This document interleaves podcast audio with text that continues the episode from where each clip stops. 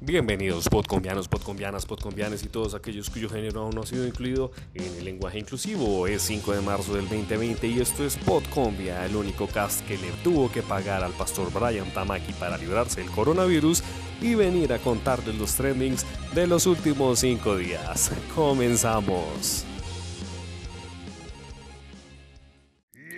El domingo pasado fue polémica la columna del periodista, escritor y youtuber de 43 años, Daniel Sampero Espina. El título del escrito fue Qué pena con el coronavirus, y con el mismo nombre nació un tag que se volvió tendencia por su clásica forma de criticar a la política colombiana con analogías y sátiras de los temas comunes de nuestra nación. En este caso quiso hacer énfasis en que Colombia tiene virus mucho peores como la ignorancia política, el sectarismo o el fanatismo, por ejemplo. Dani siempre ha causado molestias con sus columnas y ahora mucho más desde que es youtuber. Y al parecer por esto, el martes pasado, la Superintendencia de Comercio le notificó que sería investigado por haber utilizado la imagen de los hijos del presidente. Y aunque el youtuber dejó en su canal explícito que pedía perdón, en otro video también publicó que el tema es inaudito y que se sentía hashtag perseguido por Duque. Amy Winhouse y Adele fueron tendencia el domingo pasado y no importa por la razón que sea, pero después de días horribles en Twitter donde solo hablaban de una música muy desagradable, que se esté hablando de ellas dos purifica el alma. Esta fue la opinión de arroba DJN0710. Y justo después de que arroba Juancho Hinojos 1 publicara un reto en el cual proponía hacer un conteo de gustos entre la cola romana y la cola postobón, las redes le respondieron posicionando como tendencia a la siempre recordada cola y pinto gaseosa de origen santandereano y de sello colombiano. Y aunque la industria y Pinto no nos ha pagado por la pauta, nosotros desde Podcombia los invitamos a que la prueben si aún no lo han hecho. Se acabó la espera. El lunes pasado la Corte Constitucional respondió su discusión sobre el aborto. El resultado fue 0 a 0. La Corte mantuvo el aborto sin cambios y se declaró inhibida para tomar decisiones al respecto. Con la tendencia hashtag del aborto pienso, las redes critican la obvia postura fajardista de la Corte. Memes hay y polémica también. Continuamos con más deportes. Se vuelve a desatar la guerra de odio entre los barristas de los Ferragamo y los barristas de las motosierras. Esta vez el tema comenzó porque Vicky Dávila el lunes pasado, en su columna para la revista Semana, pidió protección para el señor de las bolsas y su familia. La columna titulada Guerra contra Petro también pasó a ser un tag y tendencia. Leamos un pequeño apartado. Hashtag Guerra contra Petro. La investigación a Petro puede ser utilizada para intentar frenarlo como un candidato presidencial para el 2022, ya que va picando en punta. Quizás por la misma razón le acosan a su familia o a él mismo hasta con los jeans o los zapatos. El tema fue tan fuerte que para el miércoles se creó la tendencia hashtag Petro tiene razón, con la que los mamertos sacaron a relucir las fallas y malas gestiones del gobierno actual, del gobierno pasado y obviamente el tema de la compra de los votos. Y hablando de votos, el tema ya no solo son palabras de Aida Merlano. El periodista Gonzalo Guillén y el abogado Daniel Emilio Mendoza radicaron el miércoles pasado una denuncia formal contra el mandatario Álvaro Uribe Vélez. La denuncia es por corrupción al sufragante y financiación de campañas electorales con fuentes prohibidas. Los argumentos son que existe una investigación de la Fiscalía donde se quiere esclarecer un homicidio que habría cometido el ex narcotraficante José Guillermo Hernández Aponte, alias El Ñeñe. Dicha investigación aptó circunstancialmente conversaciones de este en las que dice a sus interlocutores ser el jefe de una operación de compra de votos en la costa norte para el hoy Iván Duque por orden del expresidente y senador Álvaro Uribe. Las redes posicionaron el trending hashtag grabaciones del Ñeñezón. Los Ferragamos tuvieron su venganza mediática y aunque obviamente las motosierras siguen defendiéndose como pueden. Veamos un ejemplo. Arroba Diana7028 dice, creyeron que Uribe no volvería a poner presidente. Ja, ja, ja. Pues se equivocaron y por eso el dolor. Hashtag yo voté por Duque y lo volvería a hacer sin dudarlo Mientras tanto, en la Corte de Justicia Suprema se adelantan los preparativos para una nueva audiencia que citará a Uribe por los delitos de corrupción al sufragante y presunta financiación ilegal de campañas electorales.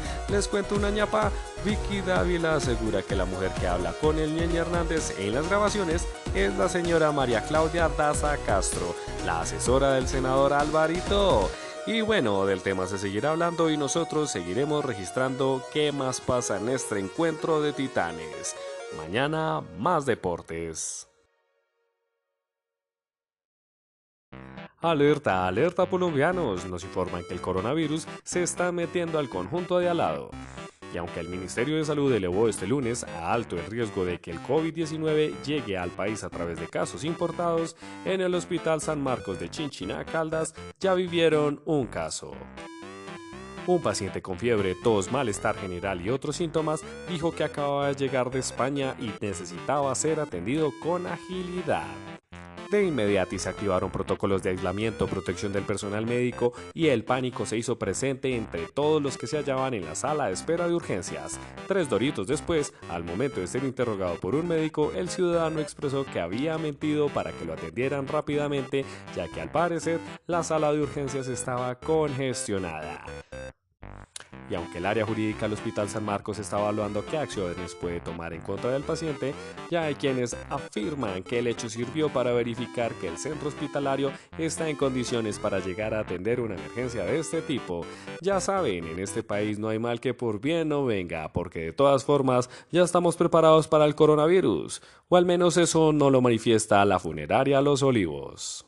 Y bueno, podcombianos, la redacción de Podcombia, en un acto de sensibilización con todos ustedes, nos pidió recordarles que la probabilidad de morir por el coronavirus es inferior al del 1%. Mientras tanto, no entren en pánico y mejor no tomen ni manejen. Si están deprimidos, busquen ayuda de un profesional. Si tu ex ya no te quiere, no la mates. Ah, y sobre todo, lávense las manos. Al Tribunal de Arbitramiento le faltó decir que el puente Chirajara se cayó por culpa de Petro. Según el Tribunal de Arbitramiento de la Cámara de Comercio de Bogotá, la caída de la estructura no se debió al diseño presentado por la compañía Guisaico. Y aunque se le eximió de este punto, la compañía tendrá que pagar a antes la suma de 6.573 millones de pesos por incumplimiento del contrato. Y bueno, colombianos, el tema se quedó ahí.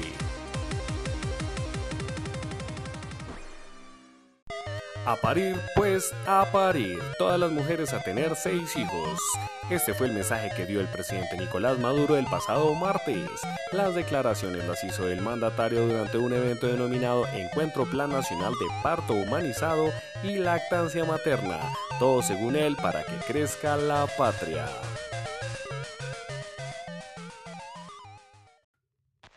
Y mientras los colombianos se levantan a producir por el progreso del país, el presidente de Colombia se reúne con Jorge Oñate y confirma su asistencia al Festival Vallenato.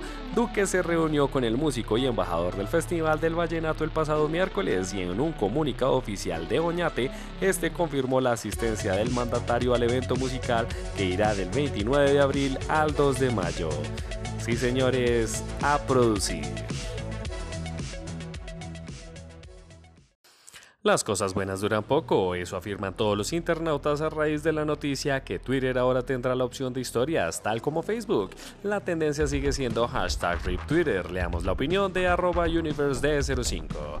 Twitter estará añadiendo historias de 24 horas a las que llamarán fleets. Necesitamos un botón de editar, no stories. Gracias, hashtag RipTwitter. Podcombianos que vivan en la capital, alerta porque primero nos va a matar la contaminación que el COVID-19. Hoy jueves se declaró una nueva alerta amarilla por las altas concentraciones de material particulado. Recordemos que es la segunda emergencia ambiental en lo que va corrido del año y que la anterior duró 11 días. Por tanto, la Secretaría de Ambiente de Bogotá declaró que a partir del próximo lunes habrá restricción todo el día para carros particulares y motos. Desde el viernes los camiones de carga pesada también tendrán horarios limitados. El sábado 7 de marzo la restricción irá desde las 6.30 am hasta hasta las 6 pm para placas impares. El domingo 8 de marzo la medida regirá desde las 6.30 am hasta las 2 pm en placa par y desde el próximo lunes 9 de marzo los vehículos particulares y motos tendrán restricción extendida desde las 6 am a las 7.30 pm de acuerdo con su placa. Y con el numeral hashtag Alicia Chilló por los colombianos opinan sobre la ministra Alicia Arango, la misma que dijo que a un ingeniero de sistemas no lo necesitas todo el día sino solo dos horas. Ahora afirmó que los colombianos solo chillan por algunas muertes. Las redes le reclamaron por ser tan insensible y otros la defendieron con motosierra en mano. Sin embargo, todos se unen al decir que Alicia chilló porque la confunden con Norberto. Y bueno, podcombianes, esto ha sido todo por los últimos cinco días. Y aunque me salté varias noticias como que Aida Merlano hija fue sentenciada por la corte por el escape de su mamá y que ya hay varios colombianos en el exterior con el coronavirus, incluido un ciclista famoso, ellos no llegaron a ser tendencia, por tanto no los mencioné. Sin embargo, créanme que estaré más pendiente, sobre todo ahora que le estoy pagando el diezmo al pastor que me va a tener libre del COVID-19. Les aconsejo que hagan lo mismo. Mientras tanto, recuerden que siempre podrán escucharnos en Spotify, Google Cast, Pocket Cast, Apple Cast y Encore. Déjenos sus mensajes en Twitter con arroba podcombia.cast y recuerden que nosotros siempre estaremos dándoles las gracias por escucharnos y seguirnos.